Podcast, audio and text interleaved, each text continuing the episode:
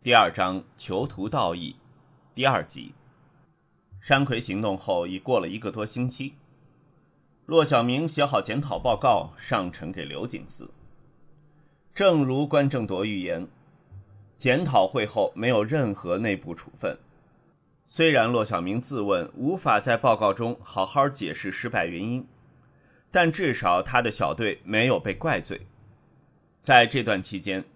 骆小明没有向部下露出半分气馁的神色，更经常说：“这次行动只是运气不好，下次办好一点就可以了。”队中成员，队中成员都对这位年轻的新队长增添了几分信任。重案组主要是调查凶杀、严重伤人、绑架、性侵、持械行劫等案件，剿灭黑社会是反黑组的工作，调查贩毒是特别职务队的任务。所以，左汉强和洪义莲等事情，骆小明就得先放下，专心处理手头上的工作。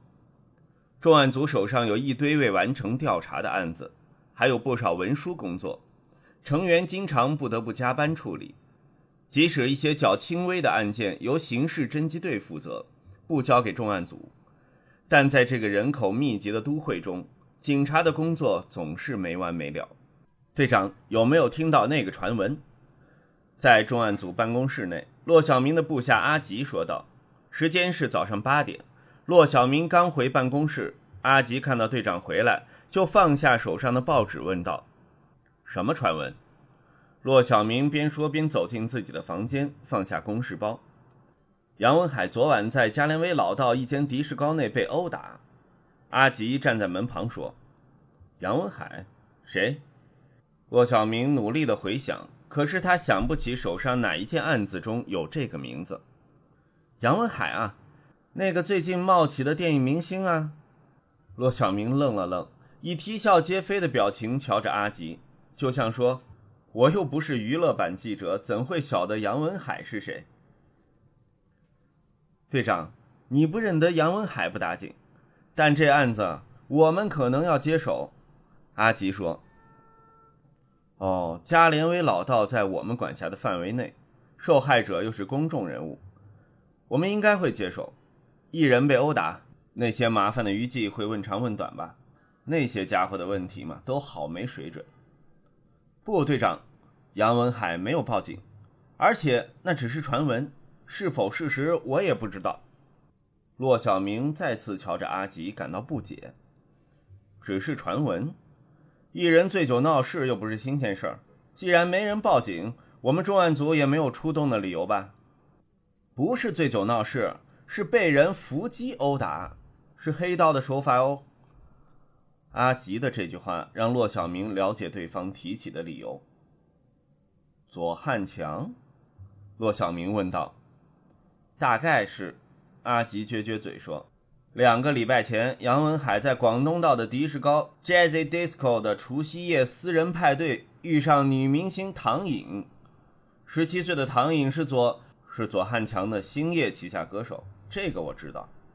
嗯，杨文海在迪士高里遇上唐颖，好像说他当晚喝太多，借醉向女方飞禽大咬，毛手毛脚一轮，被女方推开后又骂了一堆臭婊子、左老板的烂玩具之类。唐颖就匆忙离开。上星期的八周刊图文并茂做独家报道，不过内文掺了多少水分便不得而知。八周刊是一本专门爆料的八卦杂志，报道一向哗众取宠，男女一人同桌吃饭也会被描绘成奸夫淫妇，加油添醋的功夫相当到家。所以唐颖告枕头状，之后左汉强差人教训了这小子吗？传闻独身的左汉强跟旗下的女明星和女模特都有一腿，想获得老板力捧，就要先向他献身。应该是了。你说杨文海调戏唐颖是两礼拜前的事儿，为什么左汉强隔这么久才动手？杨文海去了上海拍电影，前天才回港。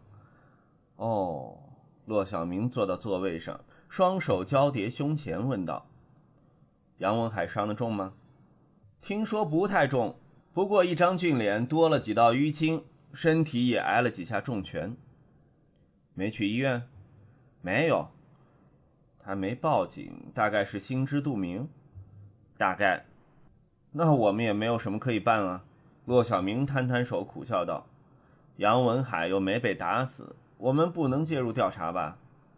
即使社会舆论让我们出手，按照往例，抓到的犯人也只是红一连的古惑仔，他们会扛上一切。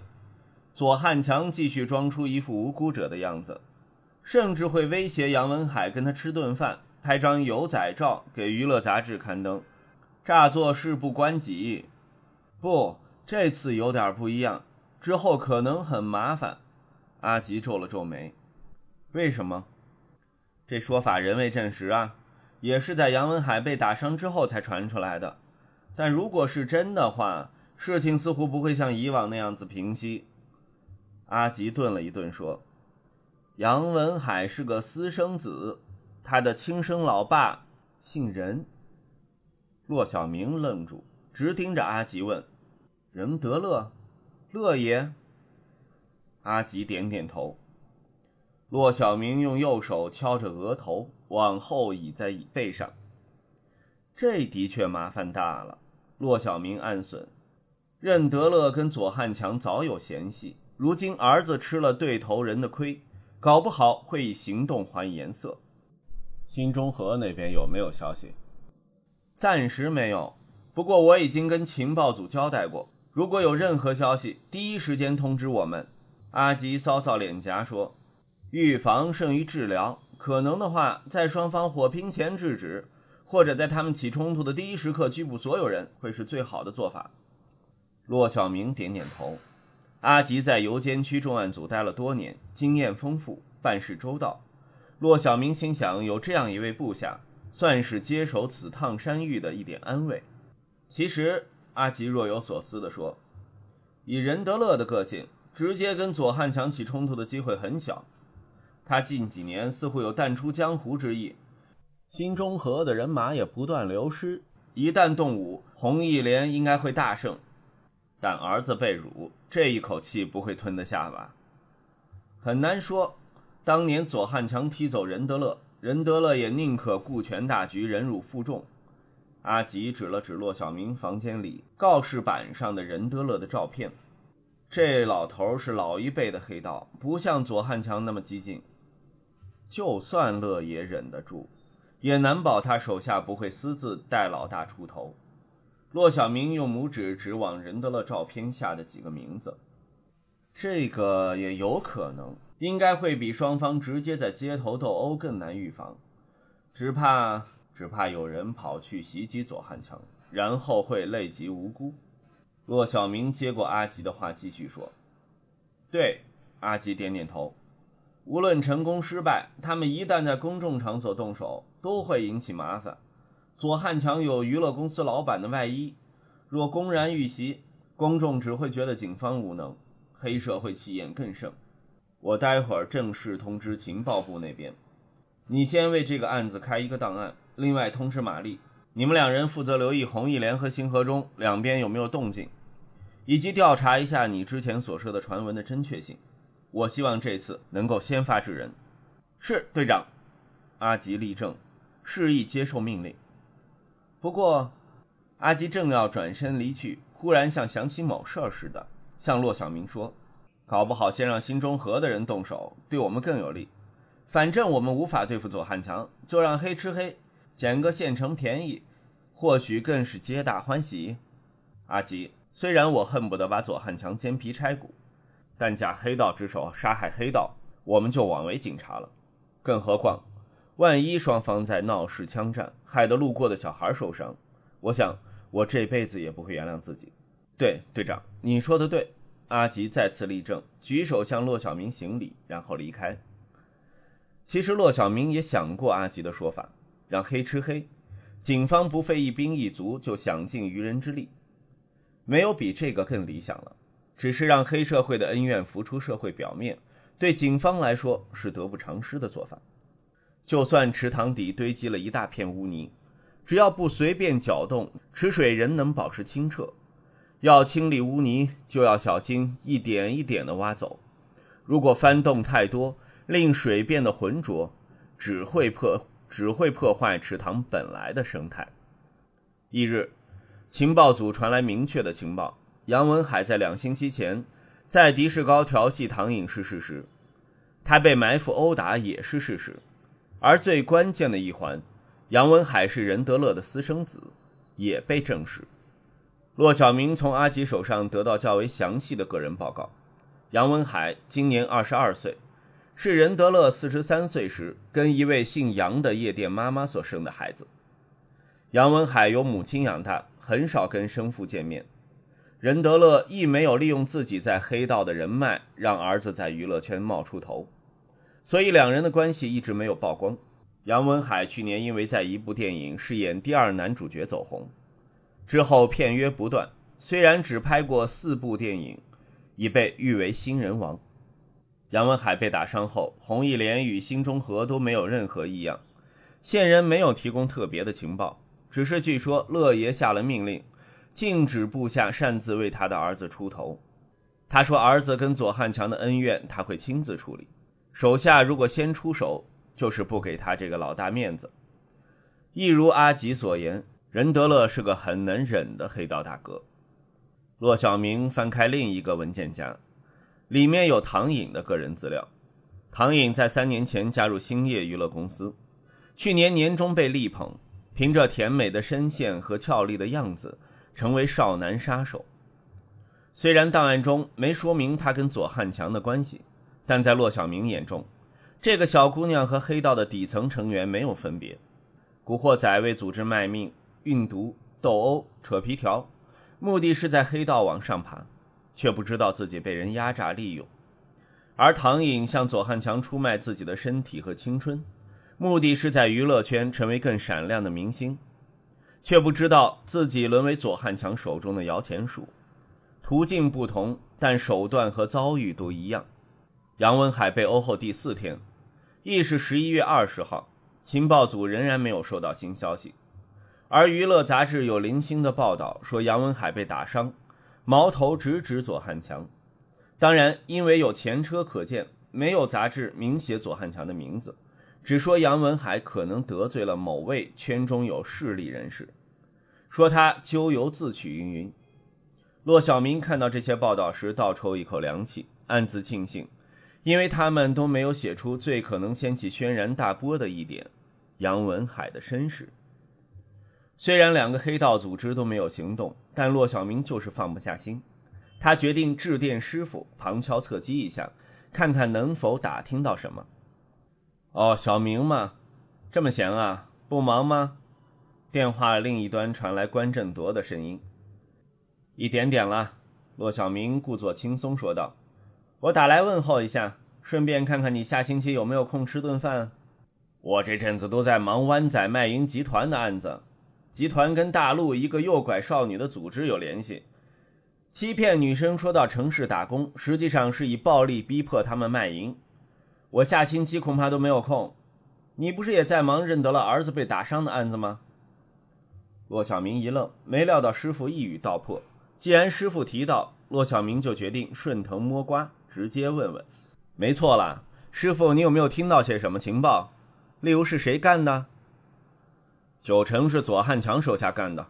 关正铎干脆地说出结论。我猜也是，但现在问题是双方可能火拼，我可不想在我的辖区里有暗杀或群殴。火拼是不用担心的了，五年前就难说，但今天的任德乐不会随便动手。他不会为了儿子让手下去送死，吹鸡晒马的话，新中和要以一敌十，没有老大会这么笨。他会不会派人对付左汉强？黑白两道，除非有把握将左汉强一党连根拔起，否则哪有人敢碰左老大一根头发？师傅，其实我有一个疑问。骆小明问道：“左汉强会不会早知道杨文海是乐爷的私生子？”你是说他明知道对方是乐爷的人，所以故意殴打他？对，不会啦。左汉强对他人的家族关系一向很大意，他才不会留意这些细节。关振铎笑道：“而且，为什么明知道对方是敌对组织老大的儿子，就特意下手？为了削弱对手的气势，打击对方的威信。杨文海又不是新中和的干部，打伤他对红一连没有好处。更何况这次是杨文海非礼唐颖在先，先撩者贱，打死无怨。任德乐没做声，也是因为这个原因吧。这跟过往左老板派人教训得罪自己的娱乐圈中人一样，见怪不怪了。骆小明觉得师傅说的有点道理，但他仍为局势感到不安。那么，师傅，你认为这件事儿很快会告一段落？这个嘛，好吧，不瞒你说，总部毒品调查科正在调查任德乐。他们手上有可以直接对付乐爷的证据。嘟，嘟，啊，我我有电话入，先谈到这儿吧。吃饭的事儿就之后再联络喽。是，骆小明没来得及说话，就被师傅挂了线。关正铎的最后一句话让骆小明有点困惑。毒品调查科要对付任德乐，是趁着新中和被红一连打压，先下手为强。让警方立威示众吗？但新中和被瓦解，真正得利的渔人会是左汉强吧？骆小明摇了摇头，把念头驱出脑袋。重案组不是特别职务队，不是反黑组，他们负责的是维持治安，打击严重罪行。无论新中和会不会被歼灭，重案组的工作仍然是防止罪案加剧，以免市民的日常生活被扰乱。至于消灭毒品、对付横行的黑社会老大，就由同僚负责。在警队必须信任同伴。一月二十号，杨文海被殴后第六天，骆小明的预感成真了，事情果然有麻烦的后续。不过，并不是黑帮街头火拼。重案组在早上收到一片没有署名的光碟，光碟套上写着。我是一个胆小的记者，怕惹祸上身。而光碟里只有一个长三分二十八秒的影像档，这短短的三分二十八秒，记录了一个手无寸铁的人遇袭的经过。这个人不是左汉强，而是唐颖。第二章第二集播讲完毕，谢谢收听。